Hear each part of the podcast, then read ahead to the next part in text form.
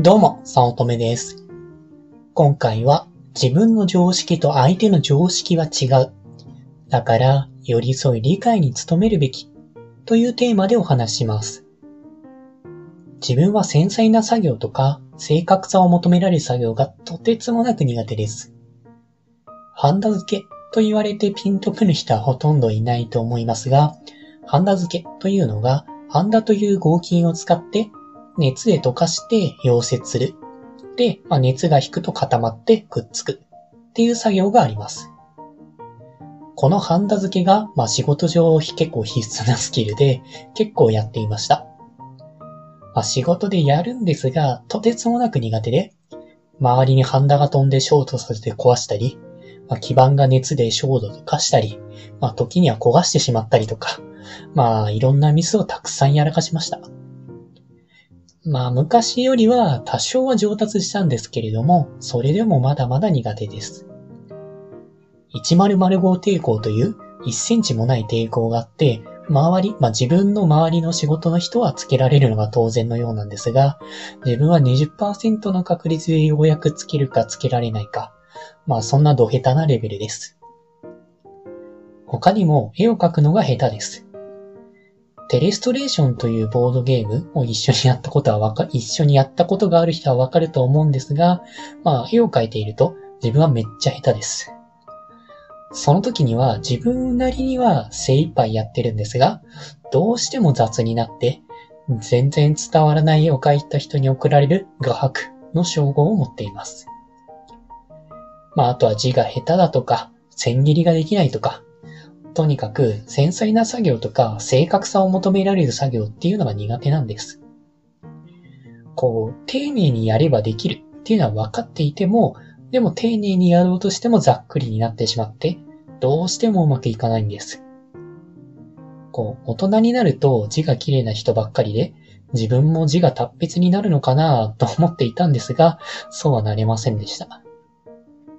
まあ、こういった個人の特性レベルで笑って済ませられるならいいと思うんですが、まあいや、仕事でハンダ付けはできなくて結構困っていたので、まあ大きな問題だったんですけどね。まあそれはさておいて、まあ、多くの人が当然のようにできている常識的なことができないケースっていうのは結構あります。それができて当然だと。自分はそれをできるようにしなければならないというのが分かっていても、どうしても丁寧にできないケースがあるんです。まあ、例えば早起きですね。まあ、一般的には目覚ましをかければ起きられると思いますが、こう、目覚ましを午後とか、1時間前にタイマーをセットするなど、様々な工夫を凝らしても、こう、遺伝子というか、刻まれた本能というか、どうしても起きられない人というのは一定数います。あの、頑張ればどうにかなるとか、根性が足りないとか、工夫を凝らせばどうにかなるとか、そういうレベルではなくて、本当にどうしても起きられないんです。まあそうして遅刻をし続けてしまう。一般的には常識がなってない人というのができてしまいます。本人だって遅刻が悪いことは知っているし、毎回遅れて本当に申し訳ないと思っています。そのために目覚まし5個とか爆発音の目覚ましを使うとか、工夫を凝らしてもどうしても起きられませんでした。まあもちろん本人が怠けているだけで別に遅刻なんていいでしょ。みたいな甘い考えの人の話なら別なんですけれども、本当にその人の性質的にできないケースがあります。自分の常識と他人の常識は違います。自分にできることと他人にできることも当然ながら違います。そしてその常識を相手に当然のように求めるのはやっぱりダメです。皆さんって道路を歩けるのは当然だと思いますか？自分も当然だと思っていましたが、そうでもないということに気づかされました。まあ、自分は以前鬱だった時があります。当時は鬱であるということにすら気づかずに会社に出社して、なんか常に眠いとか、全然集中できないという悩みを抱えながらも、なぜか残業して働いていました。明らかに自分の体調がずっと悪いことは分かってはいたんですけれども、鬱だとは分かっていませんでした。まあ自分で自分の病気がわかるってことはほとんどないですよね。で、自分の働く部署では、うつで3年ほど消えている、なかなかにやべえところでもあるんですが、うつは自分のコントロールが下手だからとか、ストレスの発散が下手だからなっていると思っていました。まあ、うつは自分のマインドが悪いんだと、一昔のサンシャインみたいに考えていたんですね。本当に当時の自分はなかなかに広くてですね、冗談抜きで当時はそう思っていました。まあしかし、まあ自分の体調がずっと悪い中、いつも通りに出社している時のことでした。自分は健康のためと、会社と家を、あ、会、家と会社を、ま、45分かけて歩いています。これが慣れてくると、まあ、意外と歩けるものだなと思いますし、気持ちのいいもので、しばらく継続していました。まあ、しかし、まあ、当時の軽いうつ状態というか、毎日が眠いとかずっと体調が悪い状態になると、歩くことがしんどくなってきました。いや、これはもう自分のなんか気が良くないだろう。いや、もうこんなん歩くだけなんだからいけるって無理やり歩いていたんですけれども、まあ、やっぱり無理だっていう感じになってきました。ですので、まあ、次第に電車通勤にして、まあ、電車通勤で、まあ、駅まで行くんですけれども、家から駅まで10分くらいあるんですが、その10分歩くのも辛くなって、そのうち5分でバス停に着くバス通勤になっていきました。まあ、本当に当時は、なんか体がおかしいことは分かっているんですけれども、疲れているからだと思っていて、うつだとは思っていなかったんですね。体がなんか動かないっていう自覚があったんですけれども、疲れすぎているからだと思っていました。まあでも、まあだから自分がおそらく悪いと思っていたので、体調を少しでも良くしようと。まあ、と言いつつ眠れない日もあったんですが、睡眠時間は基本8時間、まあ時間だけはきっちりとって、食事もきっちりと栄養を考えて自炊を続けて、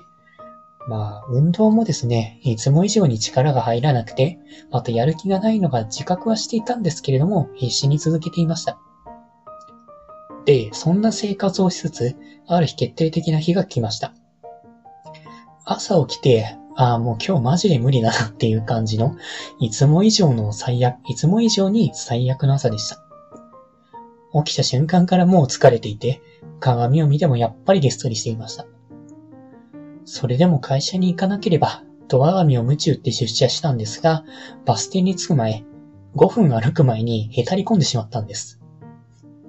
いやもう本当にびっくりしたんですが、急に足が動かなくて、力が入らなくなってしまったんです。その辺の柵にもたれかかって、やばい、このままだと会社に遅刻すると、今振り返れば見当違いのことを思いながら、ウーバータクシーでタクシーを呼んで出社しました。もう出社できないのはやばいっていう危機感がまず先にあったんです。本当に今思えば明らかに自分の体調がおかしいと疑うべきでした。それでも疲れすぎだろうと思っていたのが悪かったですね。そうやって、もうその日からタクシー通勤になってはしまったんですが、それでも出社を続けていました。歩けなくなるのは自分のマネジメントが悪いそう思って致し方なく往復タクシー代を自腹で切って、まあ普通タクシーを使って出社するようにしていました。もはや5分歩けないのが日常になっていたんです。そこまでなって、まあ、振り返ってようやく気づけたことがあります。自分の常識は他人の常識だとは限らないことです。自分にとってその辺を歩けるのは常識でした。ほとんどの人にとってもそうだと思います。でも、鬱になって5体満足でも歩けないケースがあるのだと身をもって知りました。鬱だと体が本当に動かなくなって、心が弱いとか、根性が、根性が足りないとか、そういう問題じゃなくて、本当に病なんです。自分の心の持ちようでどうにかなる問題じゃないんですよ、本当に。なんかそうなったからにはもう治すっていう気概がないと、まあ体をきっちり休めないと、やっぱ治らないんですね。そこまでなってようやく自分の当選というのを相手に求めてはいけないのだと強く思いました。まあだって自分はその辺の道すら歩けなかったのに、お前なんで道歩けないんだってなんかそこを歩くように強制するのってもうただの残酷な仕打ちですよね。また、うつの人に言い訳だと決めつけてネガティブな意見を持っていたことにもう本当に強く後悔をしました。もう全部ブーメランで自分に入り返ってきました。なので、なんかなんで他人がこういった常識的なことができないんだ？とただ叱りつけるんじゃなくて、一方的に見るんじゃなくて、他人の事情をもんぱかって相手のことを理解する。それが思いやりで人の心に寄り添うということだと思っています。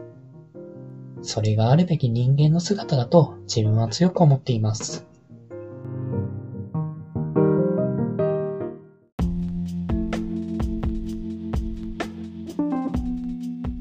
今回も最後まで聞いていただいてありがとうございました。もしよろしければ、いいねやフォロー、コメントをもらえると嬉しいです。副業を始めたい。副業に挑戦したけれどもうまくいかない。という初心者の方が会社員の稼ぎを超えるためのポイントを押さえた LINE 講義を配信しています。初心者でもできる副業で本業の稼ぎを超える方法。ゼロから始める初心者のための成功法則という講座です。会社に縛られたくない。自分で人生をデザインしていきたい方におすすめで、脱サラ自由を目指せます。よろしければご登録ください。他にもメルマガなどを配信しておりますので、まあ、自己紹介の下の方に URL があるので登録していただけると嬉しいです。通勤電車なので、ながら聞きなどに活用していただけると効果的だと思います。ご視聴ありがとうございました。